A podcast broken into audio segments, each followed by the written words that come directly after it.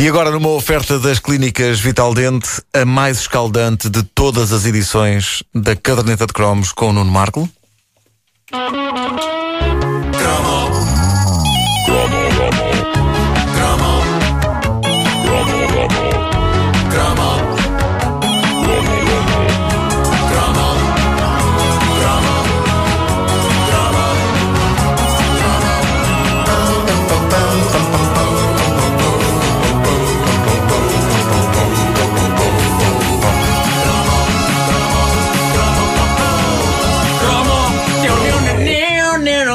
Oh. Obrigado.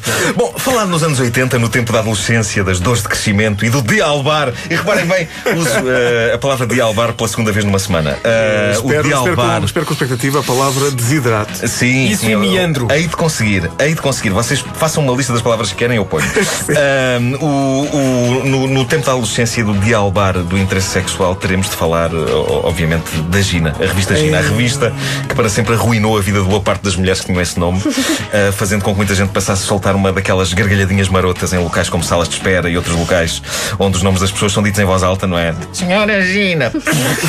Uh, esta revista extraordinária constituiu, para muito jovem da geração de 70 e 80, o início da vida sexual. Vida sexual não entendida como a vida a partir do momento em que se começam a ter relações, mas entendida como a vida a partir do momento em que o rapaz percebe que há mais utilizações surpreendentes para dar à pilinha do que apenas o fazer do xixi. Uh, comigo foi assim. Continuas a falar do Automan. Uh, claro, claro. Eu, eu já tinha ouvido falar de sexo aos 11 anos, até já tinha apanhado uma vez uma cena de um filme na televisão em em que uma mulher nua pulava freneticamente em cima de um homem. Apanhei a cena por acidente, os meus pais não, não deram por isso. Aquilo deixou uma pulga atrás da orelha e não foi só atrás da orelha que aconteceram coisas no meu corpo. Constatei que dentro das Coisas calças, estranhas, não é? Sim naquele momento de desvario de um casal na televisão, uh, dentro das calças também houve qualquer coisa que, que, que, saltou tipo pulga.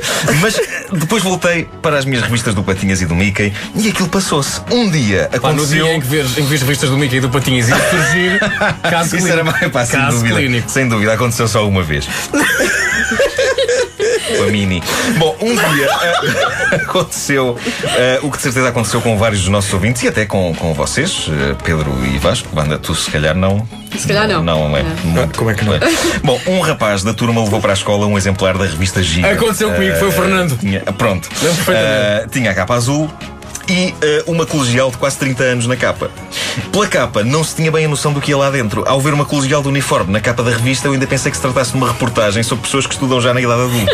Menino, Porque menino. nunca é tarde para aprender coisas, não é? Claro, e, sim, claro.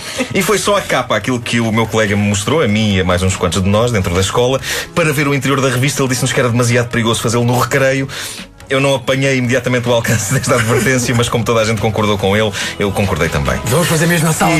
de aula.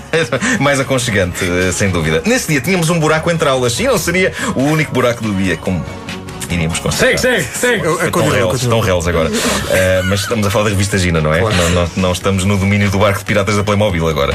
Bom, uh, aproveitando essa hora sem aulas, o que é que nós fizemos? Escapulímonos uh, atrás do nosso colega que trouxera a revista. Eu lembro-me que havia uma certa mística religiosa na maneira como o seguíamos. Era quase como se ele fosse um profeta da badalhoquice e nós os seus discípulos, ávidos de uma revelação. A revelação aconteceu sob as arcadas de um prédio de Benfica quando ele tirou a Gina da mochila e a desfolhámos. a palavra desfolhar. Uh, completamente esmagados com o texto e as fotografias que surgiam à nossa frente. Aquilo não era uma reportagem sobre pessoas que tiram cursos já na idade adulta. Ai, não era, não, não era. Uh, e isso percebia-se logo nas primeiras frases da clássica revista das edições Pirâmide da Buraca. Uh, frases escritas com o mesmo tipo de letra das máquinas de escrever, todas tortas, e que arrancavam com uma pérola do estilo Sofia é uma dessas lolitas que, em vez de estudar, utiliza os seus dotes corporais para conseguir tudo o que ambiciona junto de seus professores.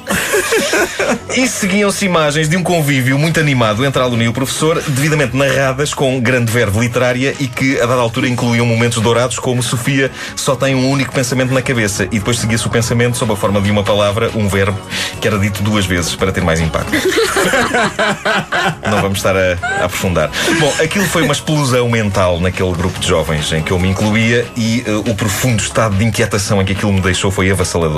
Porque havia lá coisas que eu não sabia que o corpo humano estava preparado para fazer. E fiquei a saber que sim, através das edições Pirâmide, da Buraca, uma instituição que fez mais pela educação sexual de uma geração do que milhares de livros.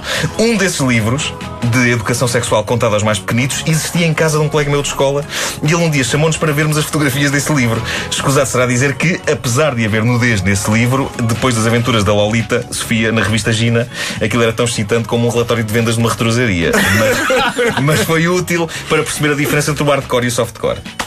E também para perceber que há pessoas que se divertem mais do que outras. Eh, o casal que aparecia no livro sério sobre a educação sexual contado aos jovens claramente não se divertia tanto como o casal da revista, que ah, levava a cabo piruetas tremendas, eh, enquanto que o casal do livro se limitava àquilo que mais tarde devia saber chamar-se a posição de missionário. Eh, aquele homem e aquela mulher pareciam duas tábuas, cuidadosamente posicionadas em cima uma da outra. Por tudo isto, aos 12 anos e numa questão de dias eu estava formado. Eu era um doutor amor. Hum? Quem diria que só iria pôr em prática esses ensinamentos passado tanto, tanto, tanto, tanto, tanto, tanto, tanto, tanto, tanto, tanto, tanto, tanto, tanto, tanto tempo.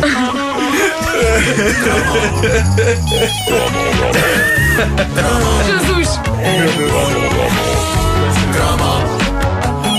Daqui a uma hora a mais com Nuno Marco numa oferta das clínicas Vital Dente.